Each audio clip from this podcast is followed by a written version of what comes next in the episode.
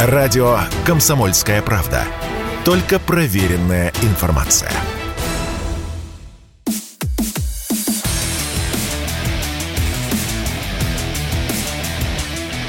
Программа с непримиримой позицией. Мардан. Всем здравствуйте! В эфире радио «Комсомольская правда». Я Сергей Мордан. Сегодня со мной в студии Игорь Ашманов, глава компании «Крибрум» и член Совета по правам человека при президенте России. Игорь, здрасте. Здравствуйте. Так, ну давайте начнем с вашей темы, вот, по крайней мере, по которой я вас знаю очень много лет. Вы человек э, сетевой, вы человек компьютерный и э, диджитальный простите меня за выражение. Вот, сможете рассказать, э, что происходит, какие важнейшие изменения происходят вот э, в нашей жизни. А начну с того, что беспокоит множество слушателей, по крайней мере, в комментариях я получил об этом там сотни каких-то вопросов. Было сказано, что американцы могут в любой момент отключить все, смартфоны. Э, все смартфоны. Ну, было, было сказано да. известным человеком. Да, женой моей Натальей Касперской. Да. Вот, ну, как, как всегда, это там, значит, было сказано не вполне это, не вполне так, ну и так далее. Значит, там а, суть разговора-то была простая, там корреспондент э, спросил, а вот могут ли нам отключить iPhone, на что угу. Наталья ответила, да и Android тоже могут. Значит, смотрите, это три разных вопроса на самом деле – Первый. Есть ли техническая возможность отключить э, удаленно смартфоны? Угу. Значит, э, здесь есть то, что ну, ответ доступный любому пользователю смартфона и ответ доступный профессионалам. Э, любой пользователь смартфона может удостовериться, что это можно сделать очень просто. Как правило, смартфон идет э, с э, поставляемой производителем самой платформы железки, а также операционной системы функцией, э, возможностью отключить смартфон, если его украли mm или он потерян. То есть такое приложение просто обычно есть. И иногда их два. То есть вот от производителя железки, от самого смартфона, там Huawei, Xiaomi, там Apple там, или там кто-то еще. И от производителя операционной системы iOS или Android. mm То есть Google в частности. Вот. Поэтому такая возможность удаленно отключить смартфон есть. Ну, для этого он должен быть э, соединен с интернетом, то есть у него должны быть включены мобильные данные. Ну, а без интернета он и не смартфон на самом деле. Ну да, вот. И это более-менее очевидно. Очевидно, что раз такое приложение может быть предложено любому владельцу смартфона, угу. то уж у производителя этого приложения, у производителя платформы или Э, операционной системы всегда есть возможность это сделать, э, включить эту функцию удаленно. Понял. Это раз. Профессионалы на это говорят, что да, во-первых, это совершенно очевидно можно сделать. Они э, по моей просьбе даже и там некие ребята, такие хакеры профессиональные, которые вскрывают мобильные телефоны, изучили этот вопрос, сказали, что эта функция есть в каждом смартфоне, причем поскольку, ну, условно говоря, тому же Google невыгодно держать постоянные там 2 миллиарда соединений, смартфон на самом деле сам время от времени спрашивает, а не заблокирован ли я? И в определенный момент ему можно у сервера производителя операционки... Подать команду «даты заблокирован». Даты заблокирован, да. Угу. Собственно, через эту команду и работает вот это приложение для пользователя. Угу. То есть, техническая возможность, безусловно, есть.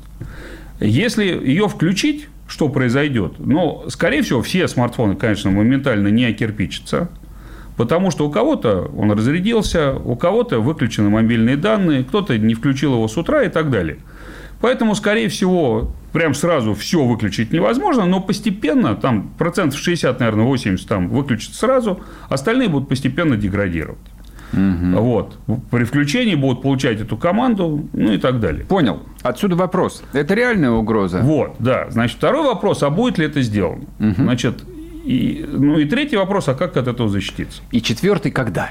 Да, начну, э, это на самом деле э, второй и четвертый вопрос, это примерно одно и то же. С моей точки зрения, э, на самом деле, вот Настоящая кибервойна, она пока не объявлена на самом деле. То есть, она, конечно, идет там, в фоновом режиме, там всякие атаки, взломы там, и так далее, но вот настоящая кибервойна со стороны государства, которое может напасть на кого угодно в киберпространстве, то есть Соединенных Штатов, которые ну, практически контролируют, у которых контрольный пакет в этом пространстве, да, который контролирует большинство технологий, операционных систем, железок и так далее. И вот, там решение пока не принято. А, в принципе, они, если захотят, и это решение будет принято, они могут нам обрушить не только смартфоны, а кирпичить.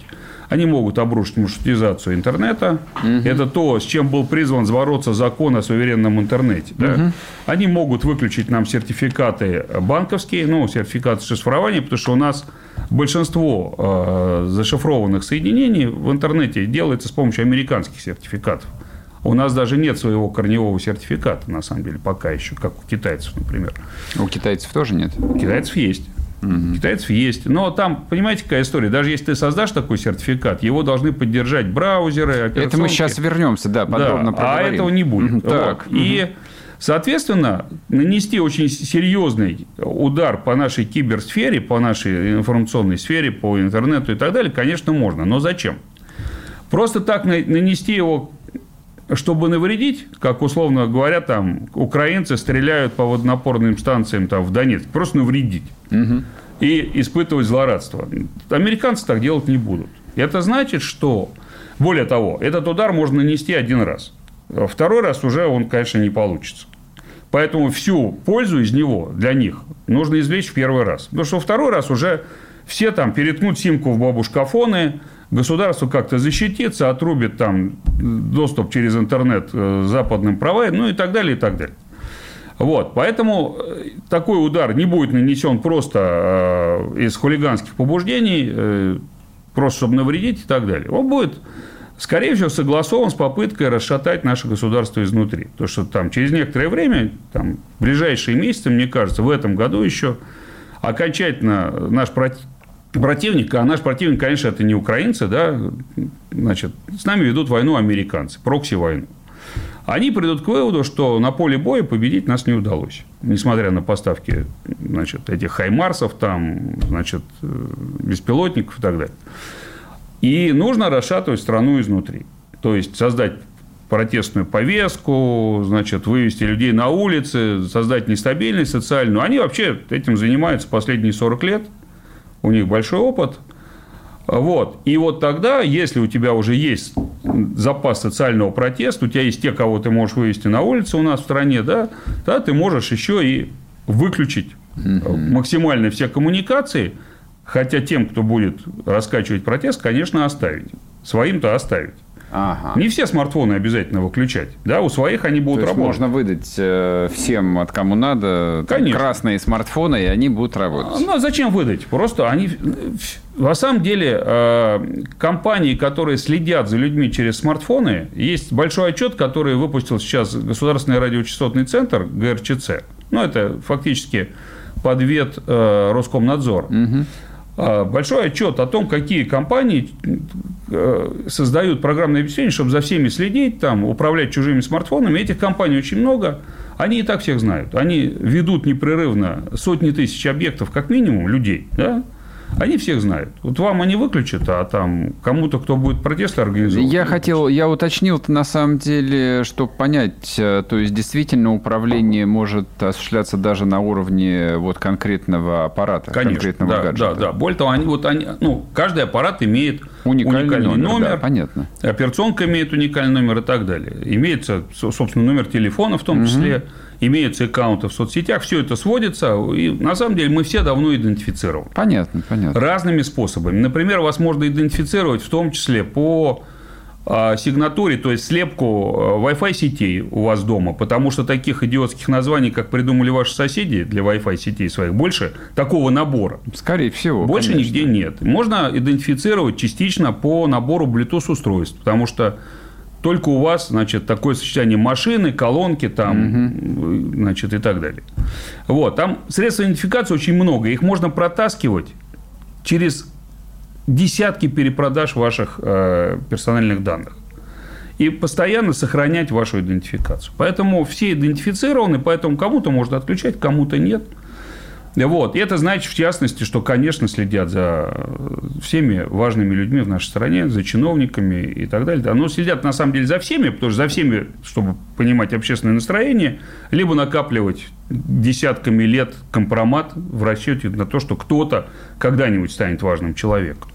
Но в целом, э, конечно, они умеют различать. И таких компаний много. Их десятки в США, в Израиле, в Канаде и так далее. Угу. Они этим занимаются. И поставляют, естественно, все эти данные американским правоохранителям и разведке. Вот, поэтому я думаю, что такое выключение, вот мгновенное всего, это очень будет серьезный удар. Он может быть сделан один раз, как ядерный удар, да, и его не нанесут, пока не будут готовы и не будут понимать, что он даст какой-то результат. А результат какой? Опрокинуть режим проклятого Путина, да? Они это так себе понимают. Вот. И поэтому сразу не выключат, но такую возможность надо иметь в виду. Частному человеку, как защититься? Ну, во-первых, э, я считаю, что государство должно написать приложение, которое просто стерилизует телефон от этих функций. Это можно сделать. Опять же, я попросил там разобраться специалистов, они дали заключение, что да, это можно сделать. Можно заключить условно превратить э, там телефон в такой прокси-сервер, ну, от которого не выходят вот эти угу. э, запросы, а не заблокирован ли я. Вот. Во-вторых, ну, частный человек, ну, наверное, надо, во-первых, э, иметь под, под рукой Кнопочный телефон. Да. Прервемся на одну минутку на новости. Сейчас вернемся, и вы сможете закончить ответ на такой вот длинный вопрос. Радио «Комсомольская правда». Никаких фейков, только правда.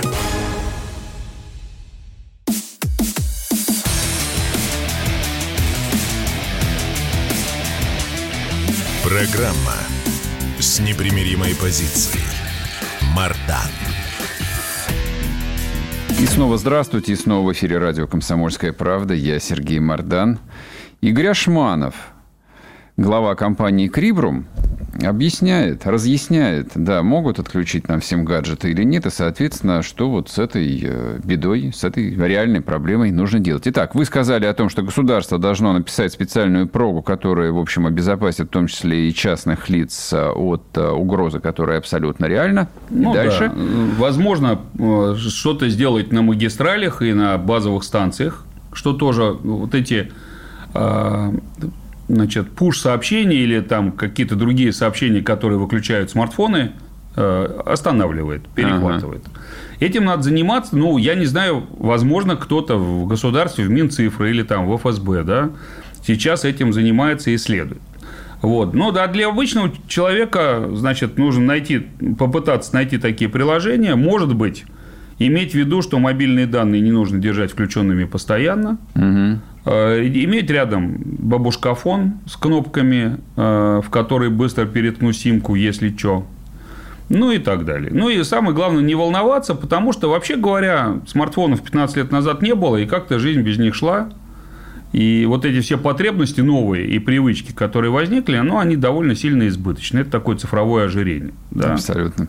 Я помню, как мне сосед подарил э, смартфон, просто подарил, причем он дорогой там реально был, HTC какой-то, вот что-то такое. Угу. Ну да, наверное, примерно лет 13-14 назад. А, я говорю, Володь, я говорю, ну, спасибо, без повода, без всякого. То есть, не день рождения, там, не дата. Я говорю, Володь, я говорю, спасибо. Я говорю, ну, а что вдруг? Он говорит, знаешь, говорит, типа, бесит, говорит, просто, просто не могу. Просто вот раздражает до невероятности, а вот там выкинуть жалко. Вот, а ты хороший человек, вот, может, может тебе пригодится. Я говорю, давай, давай, я говорю, я все возьму. Вот, я с ним тоже походил а, дня четыре, не понял, в общем, зачем мне все это надо. В итоге я его уронил на асфальт, он разбился, и я его с спокойным сердцем выкинул. Вот а, знакомство со смартфоном этим закончилось. Ну, с кнопкой ну, как-то было понятно. Не закончилось. А потом началось опять, он да, вполз, это правда. Вполз незаметно в жизнь, да, все равно равно. Так, хорошо. А мы же в разговоре упомянули Китай, э, ну, который помимо того, что мы же понимаем, является одной из двух крупнейших технологических держав, но все же началось, э, как водится у китайцев, с обеспечения безопасности. Вот, то есть я знаю, что китайцы и операционку первым делом начали писать? Не первым делом, нет. И у нее, и у них сейчас с операционками не очень хорошо. То есть... Знаете, в каком контексте? Да. Вот давайте это обсудим. А, ну, вот а, обсудим тот опыт, который действительно применим сейчас по прошествии многих лет. А, то, что мы можем повторить, а, то, что мы повторить там явно не ну, сможем. Хорошо, да, но давайте, вот, вот да. так вот. Ну, смотрите, значит, первое замечание. Надо все-таки понимать, что такое Китай. Китай – это бутафорская, абсолютно бутафорская страна, которая изображает из себя капиталистическую страну. Она ни разу не является капиталистической страной. Вот. И ни одна компания, в которой там, а, значит, э, которую основал миллиардер из гаража, да, там и так далее, не является частной в Китае. Она полностью выглядит как частная. Угу котируются на американских биржах. Там, Но всем них... руководится как ПК. Да, там в каждой компании есть правком, портком, первый отдел. А миллиардер из гаража, конечно, член Коммунистической партии Китая, там, Народного собрания народных представителей и так далее. То есть, это... Я просто бывал там и сталкивался с этим. Ага. Мы как-то приехали разговаривать с людьми из очень крупной, известной компании, которая занимается в том числе информационной безопасностью, имеет свой поисковик популярный и так далее – и только через неделю переговоров в отеле нам сказали, что вообще-то это люди из государственной э, корпорации кибербезопасности. Мы говорим, в каком смысле? Ну, мы договаривались вот с этими, но пока вы там собирались ехать, несколько месяцев мы согласовывали, э, приказом 2000 человек из этой частной как бы компании ага. перевели в государственную корпорацию. Просто перевели. Вы можете это представить в Силиконовой долине, да, в Кремниевой долине? Ну вот, там даже вот, у нас не да, могу То есть на самом деле, да, на самом деле э, они живут по пятилетним планам. Угу. Это социалистическое государство, которое, кстати, никогда ничего не приватизировало государственного. Они разрешили строить э, экономику частную в чистом поле, заново, с нуля. И она сравнялась с государственной что-то два или три года назад по объему. Угу. То есть они не, вот, не устраивали этого разрушения, как у нас, да, там, банкротство всего и так далее. Они просто сказали, ну, хотите там резвиться, да, ну, резвитесь. И вот 30, за 30 лет частники, наконец, сравнялись с государством. Вот. Они, на самом деле, если что-то решили, то они делают. Вот они, в частности, два года назад объявили программу полного стопроцентного импортозамещения которая должна завершиться в 2024 году. Четыре года по 25% каждый год. И к 2024 году в конце должно быть стопроцентное замещение как по железу, так и по операционкам, по всему, угу. по программному обеспечению. Я уверен, что они это сделают. Потому что у них есть главное свойство, кроме государственной воли, вот такой вот, очень жесткой, ответственность. Там все понимают, что если не сделаешь, ты за это ответишь. Чего нет у нас. Как известно, социальный лифт работает не только вверх, но и исправно да. работает вниз. Да, да, да, конечно.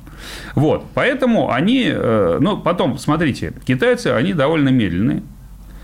И я просто, вот, собственно, историю с Huawei наблюдал таким образом. Мы, когда еще я там был исполнительным директором в Рамблере в 2000-2001 году, мои сисадмины и технический директор нам говорили, ну, значит, маршрутизаторы Huawei не будем покупать. Они дешевле, но они плохие, они плохо работают. Возьмем все-таки Cisco. Угу. А там шла речь про большие закупки, потому что ну, это был Рамблер, он был там в три раза больше Яндекса и так далее. Вот. И, значит, они сначала сделали копию цисковского маршрутизатора. Очень плохую. Через пять лет они сделали очень хорошую копию цисковского маршрутизатора. Через пять лет они сделали свой плохой, а еще через пять лет свой хороший, настолько хороший и настолько дешевый, что, вы помните, их начали вытеснять из США, причем на уровне правительства. Там арестовали дочь основателя там, в Канаде и так далее. То есть, начали с ними бороться, потому что они сделали продукт, который лучше и дешевле. Угу. И тут уже начал, ой, это же безопасность, это же китайцы, они всех подслушивают и так далее. На магистралях там поставят эти. Вот. А там все начали покупать. То есть, это заняло 4 раза по 5 лет. Надо понимать, да? Вот это вот градация от чужого плохого до очень хорошего своего. И вот, к сожалению, у нас только времени нету просто. Нам надо как-то гораздо быстрее все это делать. Ну и э, надо сказать, что Китай, конечно, технологическая держава, но с очень большими прогалами, например, в информационной безопасности у них не все хорошо. Вот я, собственно, ездил, разговаривал, там все своеобразно. Где-то у них, вот как у Huawei, прекрасные телефоны, прекрасные маршрутизаторы, а где-то чистая бутафория. Mm-hmm. Ну, скажем, во многом этот их золотой щит является бутафорией, с моей точки зрения. Тем не менее. Распиаренная. Он не распиаренный, он просто выполняет свою задачу и частично выполняет ее вручную. Там сидят многие тысячи людей, которые... И сидят, прочесывают китайский интернет. Ну, что-то они делают технологически, автоматически, угу. что-то. Ну, короче говоря, там, там все неоднородно очень. Китай тоже не является полностью, значит, э, импортонезависимой страной. У него нет полного цифрового суверенитета. Но они туда движутся быстрее, чем мы, зашли дальше, потому что у них есть государственная воля. А вопрос тогда, а мы-то на самом деле двигаемся туда или мы еще больше бутафория? Но последние, нет, последние 10 лет до э, военной операции, значит, конечно, все это шло ни шатка, ни валка, то туда, то сюда, постоянно создавались э, разные э, возможности отложить импортозамещение, переход там и так далее. Но надо понимать, что внедрялись сюда западные компании, то есть превращали нас в цифровую колонию 30 лет. И это не просто зависимость от железа, это абсолютно плотная спайка тех, кто закупает все это с нашими системными интеграторами, которые это все возят, и с этими брендами, которых они возят. Там шел гигантский поток взяток. Это люди, которые давно там, там целые династии выросли тех, кто вот это все поставляет. Э, ну, Microsoft это один из самых крупных взяточников. Да, я знаю. Вот. Если вы посмотрите там, например, э, просто в интернете спросите Siemens взятка миллиард, вот такой запрос, вы увидите, что Siemens судит каждый год за миллиардные взятки в евро, да, и так далее. Для них это стандартный способ ведения бизнеса, особенно за пределами своих стран. Одно время им даже взятки списывали с налогов в США. Но при этом они регулярно проводили для всего персонала специальные э, значит, антикоррупционные тренинги. Я вот помню, меня восхитило. Вообще там бегал такой э, негр э, значит, в стилистике Тони Робинса и кричал «We know pay bribes, we know pay bribes». Да, повторяйте, мы не платим, не мы не платим взятки, мы не платим взятки. Вот, я слушаю, ну, думаю, серьезно? Ну, слушай, ну, они ханжи, да. Ну, да, при этом как бы там у меня лежала бумажка, где департамент Лицемер, по работе конечно, с да. государственными структурами, то есть там был список путевки на Мальдивы, значит, плазменные телевизоры и все остальное. Ну, смотрите, они в конце концов уже придумали разные способы платить эти взятки. В частности, например, э, есть глобальный прайс-лист, очень дорогой. И есть 90% скидка для дилера. Хороший бизнес. И дилеру фактически говорят, ты заплати взятки вот из этой разницы, а себе оставишь столько, сколько останется. Ага, ага. Сэкономь на взятках, если сможешь, а если не сможешь, то это твое дело. Ну и так далее. Там очень сложная система, давно uh-huh, выстроена. Uh-huh. Короче, оно все нас пронизало. Ну, а кроме того, надо понимать, что перейти на отечественное – ну, вы помните, там, Немцов покойный, там, все на Волге хотел пересадить. Да это ж когда был-то, господи. Нет, но там же фишка в том, что не получилось, да? Не получилось, да. Чиновники не захотели пересаживать. Естественно, да. это невозможно. А какие-нибудь люди там в крупной корпорации, там, нефтяной или там какой-нибудь металлургической, ну, они строили это все на Microsoft, на Oracle, там, 10 лет. Я еще раз прерву вас на минутку. Сейчас мы закончим а, вот эту вашу мысль э, важнейшую. А после перерыва продолжим. Игорь Ашманов с нами в студии. Если тебя спросят, что слушаешь, ответь уверенно. Радио «Комсомольская правда». Ведь Радио КП – это самые оперативные и проверенные новости.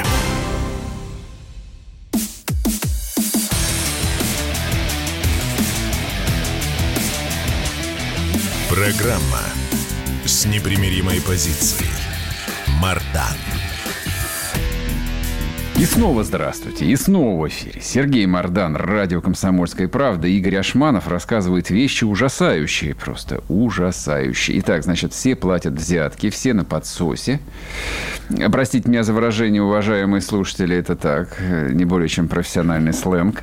А вы сказали о том, что вот все производители и софта, и крупнейшие производители железа 30 лет выстраивали эту вот сквозную совершенно систему, как говорили, мотивации, да, так сказать, ну партнеров. и мотивации, но нет, смотрите, продукты-то у них настоящие. Так кто спорит? Работающие, это во-первых. И понятно, что они оттестированы на всем мире, да, то есть это огромные компании, у которых, кроме того, что есть гигантские деньги на развитие продуктов своих угу. и создание там развесистой функциональности, у них есть еще деньги на маркетинг, на упаковку.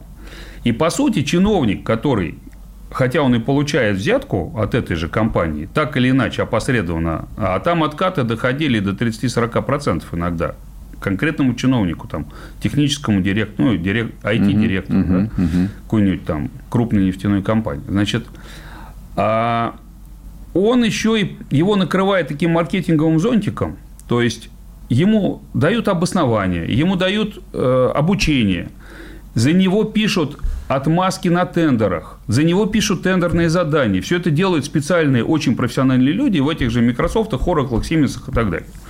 Вот. И у него возникает ощущение, что, ну, это же есть такое выражение, еще американское, меня не уволят, если я куплю компьютер IBM, да? Есть такое, да. Меня не уволят, если я куплю Microsoft. Все же знают, что такое Microsoft. Или подпишу контракт с McKinsey. И возникает, да, возникает, да, и McKinsey. Возникает еще и абсолютная безответственность. Потому что, а что вы хотите, я лучшего взял. Позвольте я вас спрошу, поскольку вот да. тема-то мне такая хорошо знакомая, но вот я всегда задавался вопросом. То есть, мне было понятно, что коррупция существует на уровне IT-департамента, департаментов, вот по всем. То есть, вот я мог наугад ткнуть там да, любую да, позицию да. Там, и предположить, сколько здесь э, подняли да, денег. Но да. при этом вот всегда задавался вопросом. Ну, то есть, как бы это люди, как правило, даже не члены совета директоров, не члены борда. То есть, им нужно идти к большим руководителям ну, да, да, с бумажками, да. показывать презентацию. Большие начальники тоже сто процентов знают, что все, прог... да, все прогнило. Да, да. Но, тем не менее, это же работало и в частных компаниях, и в госкомпаниях. Вот да. За счет чего? Ну, заинтересованы все. А кроме того, ну, реально не уволят, если ты купишь компьютер IBM. Они же работали, эти компьютеры. Дело в том, что э, эти люди, кроме того, что они переплелись вот с этим, э, это же такие, как сказать, такие мировые кочевники, да? Угу. Я вот разговаривал с людьми, которые возглавляли московский Microsoft, ну, российский Microsoft, угу. и с теми, кому они продавали и так далее. Это вообще Одна и та же каста. Они считали себя людьми мира, они проводили большую свою часть жизни в кондиционированных помещениях, в отелях и в переговорных, ездили по всему миру, у них там дачи, виллы там, и, значит, они там рассказывали друг другу, как они в горной деревушке в Тоскане попробовали, значит, нежнейший сыр всего за 7,5 евро и так далее. Угу. Вот. Это некий один слой. И этот слой абсолютно был в том числе убежден, что это для страны даже хорошо. Это лучшие технологии мира. Конечно. А что такого? У нас, у нас бензоколонка, мы деньги заработали, да, продавая нефть. Надо купить технологии, все равно мы их не можем сделать. Там же еще презрение к собственному народу угу. такое абсолютное. Вот. И, и ощущение, что жизнь-то удалась вот у них конкретно. Поэтому вот пробить этот слой довольно долго. Вот даже, даже дело не во взятках, а вот в, в ощущении, что да все равно наши ничего хорошего не сделают. Ну вот нам зачем это все? Мы же ездим на БМВ, да? Мы что, на, на УАЗик должны пересаживаться? Ну вот, вот, поэтому, ну а кроме того, сама пересадка на другой софт, это просто очень дорого, реально, это надо там, если у тебя в компании 500 тысяч человек работает, ты должен их всех пересадить на что-то, да? Это большой проект на несколько лет. А зачем убиваться? Он, он же, ну да, он, он не принесет ни денег, ни славы, только геморрой. Э, ну да, и только, только страхом можно было бы заставить, но никто страха до войны не испытывал. Вот переходим к войне и к страху, соответственно, к старому доброму страху. Единственное, что заставляет людей э, отрывать задницу и идти добывать мамонта. Вы как думаете, а, вот эти вот включенные на полную катушку санкции, они способны действительно послужить мотором? Я почему спрашиваю, ну вот э, первый месяц некая истерия возникла в образованном слое. Действительно, да, многие да. сорвались с мест, все, как бы жизнь кончена, да еще мобилизация будет, Путин всех под ружье да, поставит. Да. Уехали, многие вернулись. Но, тем не менее, насколько они вернулись мотивированными, насколько это вот эти вот э, многие там талантливые, образованные люди способны в новой э, жизни себя обрести и начать работать. Ну, смотрите, значит, во-первых, да, мир изменился, уже старым он не будет, и к этому надо как-то привыкать и понимать, что все будет по-новому, но угу. многие, многие этого не поняли. Угу. Очень многие до сих пор, и те, кто не выезжал, думают, ну сейчас пошумит, как-то рассосется, да, и все будет по-старому. А что касается, ну, давайте более узкий возьмем, значит, э, слой. Уехали айтишники, да, вот нам говорят, «А, ой, у нас и так их не хватало, а они там сбежали, там, значит, некий руководитель некой отраслевой ассоциации взял, бухнул, что там 70 тысяч уехал. Угу. Потом как раз вот жена моя Наталья его спросила, прижав к куршетному столику после этого совещания там, в Минцифре. Откуда данные? Он говорит, да мы чатики читаем, это наша оценка, оценочное мнение. То есть, он ничего не считал. Понятное дело. Сейчас да. эта же ассоциация, может быть, чтобы оправдаться как-то, отмыться, говорит, что да, половина вернулась, 50% вернулась. Но суть не в этом. Суть в том, что э, давайте задумаемся, вот что вообще до этого было? Чем эти айтишники занимаются, которые нам якобы очень нужны? Я сам айтишник, я всю жизнь, там, 35 лет нанимаю их, увольняю, ну и так далее. Но, тем не менее, у нас было там, делалось в 2021 году 49 мессенджеров, 14 голосовых колонок, причем часть из них делались в банках, которые вообще тут не при делах. Вот. Э, беспилотники и так далее, там многочисленные. Дублирование совершенно феерическое. Это уже не говоря о том, что в ведомствах каждый пишет свою систему – нет единого репозитория, нет там, государственного open source, да, чтобы один раз за госденьги написали и все пользовались. Угу. В результате, ну, допустим, значит, э, у нас был цифровой пузырь. Он еще даже не кончился, но он начал немножко сдуваться. Предположим, что 20% этих айтишников занимались ерундой. Я бы сказал, что 80, ну, неважно, пусть даже 20, неважно. Вот если те, которые занимались ерундой, сбежали, это что, потеря для нас? А если они вернутся и продолжат заниматься этой ерундой, или они не сбежали и продолжают этой ерундой заниматься, это что, приобретение, что ли? То есть, здесь вообще нужно просто нарисовать, условно говоря, квадрант такой, э, четыре, значит, таких квадранта, да, э, неважный, ненужный софт, которому ничего не угрожает, значит, там важный. И вот самый верхний квадрант, а именно критическая, критическая инфраструктура, критические цифровые технологии, которым реально угрожает нехватка. И вот только ими заниматься. Есть ли там нехватка программистов? Если есть, их надо перетягивать из тех...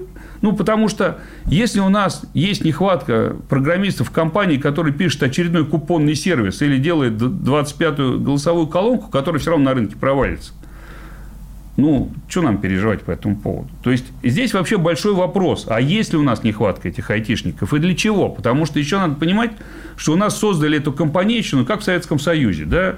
Как, не знаю, там, борьба с алкоголизмом. Это цифровая трансформация. С регионов требуют процент цифровой трансформации. Там, там губернаторы в шоке, они вообще не понимают, что, это, что от них нужно и так далее. А зачем это все нужно? На самом деле, это все это просто пузырь. Нам не нужна такая цифровая трансформация, тем более, когда мы еще не до конца вышли из статуса цифровой колонии. Нас ведь затаскивают туда, где мы наиболее уязвимы, на самом деле. Угу. Я правильно понимаю, что концепция цифровой трансформации без э, цифровой э, независимости – это да, такая это верная, верная дорога да, в пропасть? Это гибель, да, конечно. А, я прямо сейчас такую страшную вещь спрошу. А вот а, люди в Белом доме, они что, не отдавали себе в этом отчет? А... Требования ну, безопасности банальные, то есть рис... небезопасность рисков, риск-менеджмент, его же ну, никто не начали отменял. себе отдавать буквально там год-два назад. До этого, смотрите, ведь э, всю эту цифровую трансформацию раскручивали не специалисты. Ее раскручивали какие-то ну, поли... маркетологи, политики. банкиры, иногда политики. Раскручивали бешено, причем э, заимствуя практически все маркетинговые измышления просто с Запада.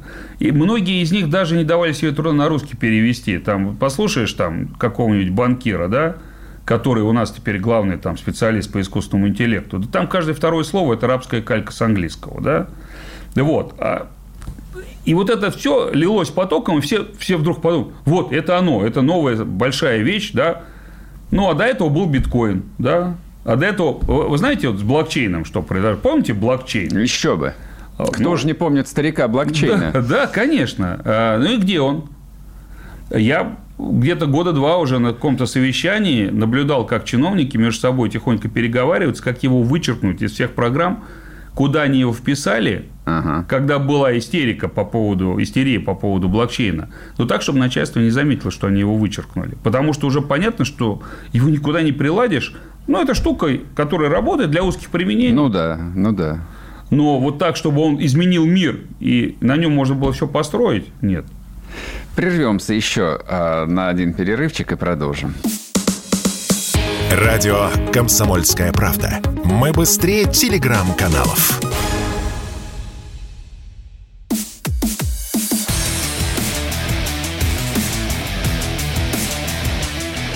Программа с непримиримой позицией.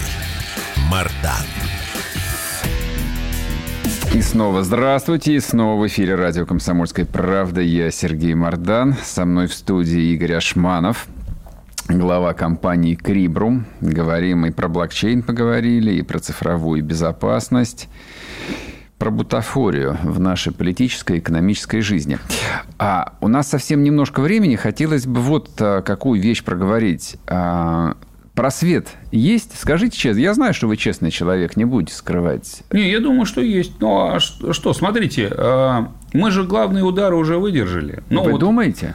Ну, будет еще один удар в попытке расшатать страну из, изнутри. Я сейчас объясню. Я не про да. это. Я вот хочу про, про, про технологии, про все. А как же, говорят, мы же, мы же не, мы, чипов у нас нет никаких. Даже крылатые ракеты, как нам намекают, делаются с американскими чипами. Ну, во-первых, надо понимать, что, не, знаете, знаете, как известный анекдот. Компания Adidas объявила, что уходит из России. Китай заявил, что компания Adidas из России не уходит. Да?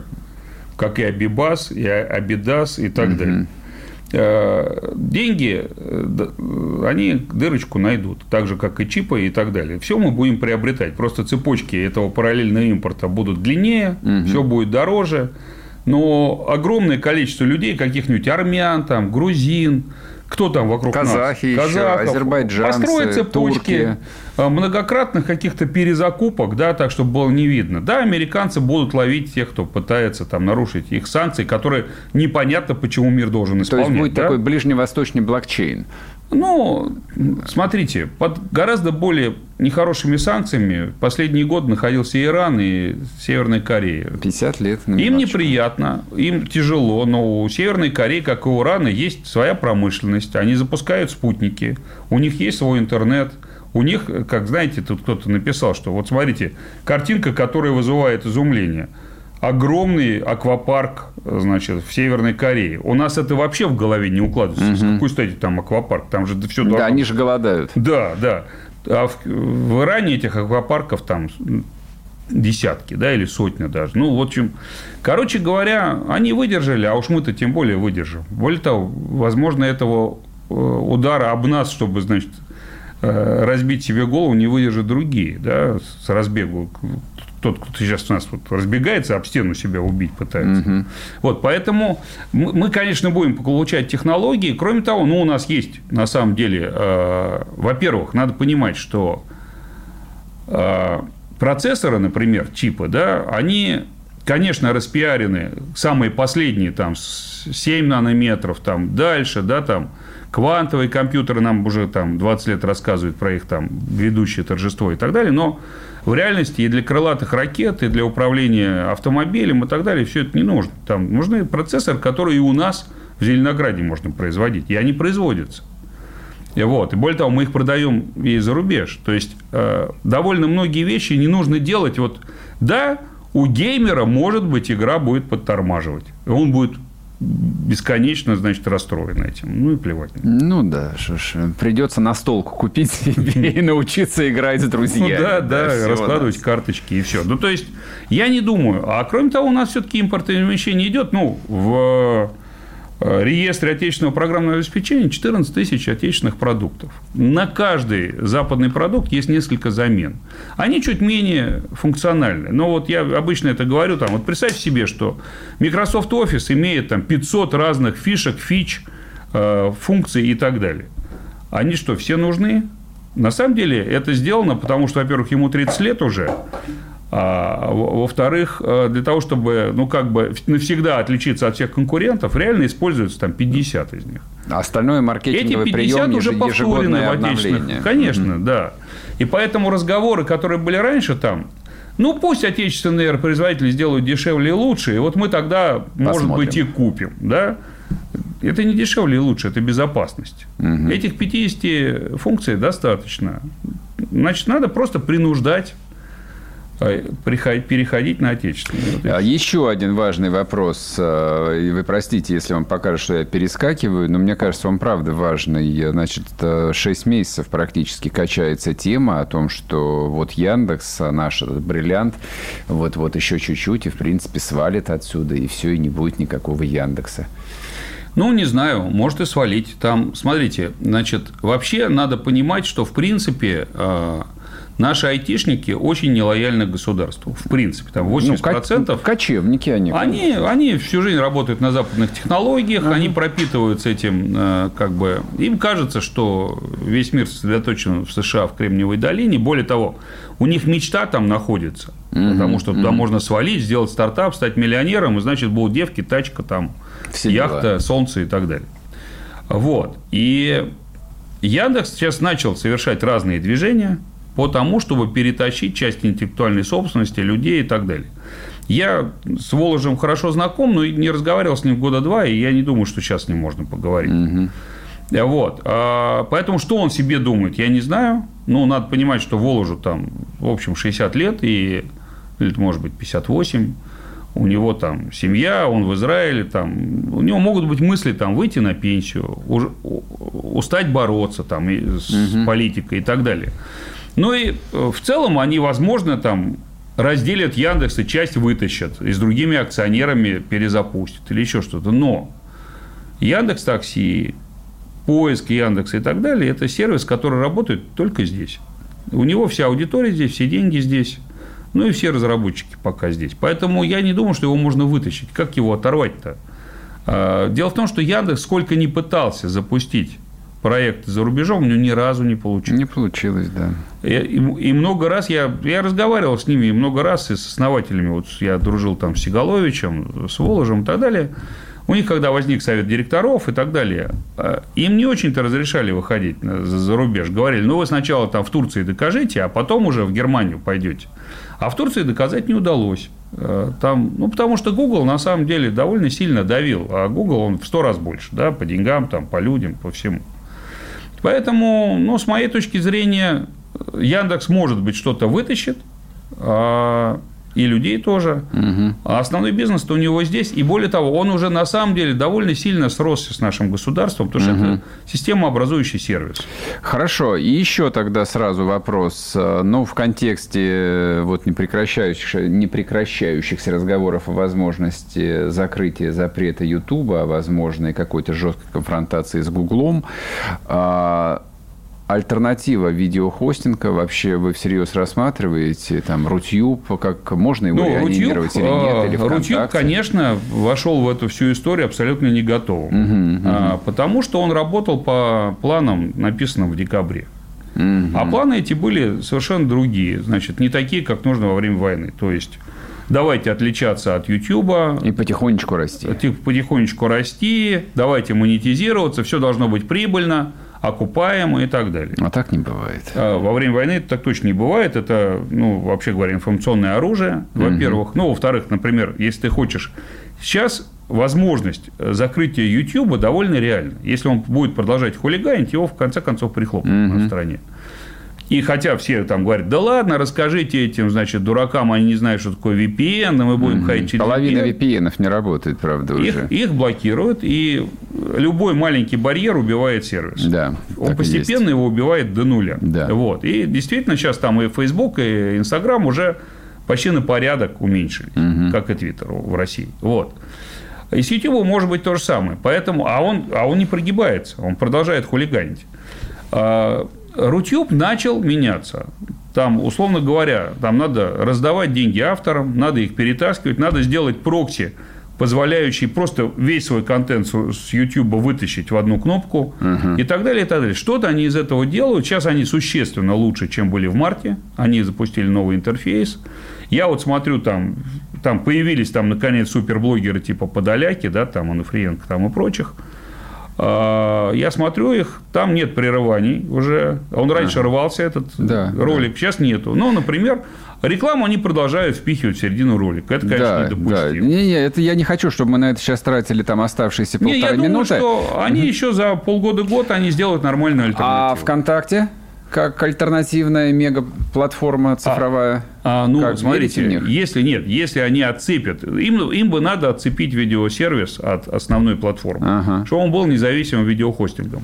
ВКонтакте в гораздо более лучшем положении, у них больше денег, но самое главное, у них гораздо больше людей, которые понимают в высоких нагрузках. Там Ну и лояльная аудитория у них да, порядок ну, выше. понятно, что аудитория огромная. Поэтому там кто станет настоящей заменой, это мы еще посмотрим. Но у нас есть два видеосервиса с очень хорошей перспективой, с моей точки зрения. А Дзен, Про Дзен не знаю, его же только что ВКонтакту тоже продали. кстати, да, я Вот. даже не успел это осознать Да, еще. и я тоже не, не успел следить, не знаю, чем это кончится.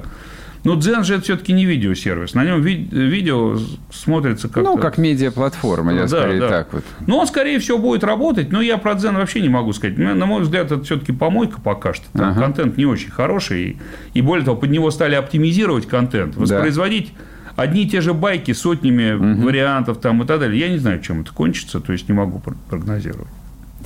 В общем, ну, давайте вот в формате лозунга 10 секунд. Э, Вы оптимист? Я оптимист, да, я думаю, Пока что мы все идет справимся. нормально. Нет, все идет ненормально. Но мы справимся. Друзья мои, вот это очень э, ру- русское заключение, очень русский комментарий. Игорь Ашманов объяснил все, как, он, как в нашей жизни устроено. Мы не поговорили про права человека, но в следующий раз поговорим. Да, я думаю, что это другая. Спасибо, что пришли. Глава компании «Крибрум» Игорь Ашманов. Будьте здоровы.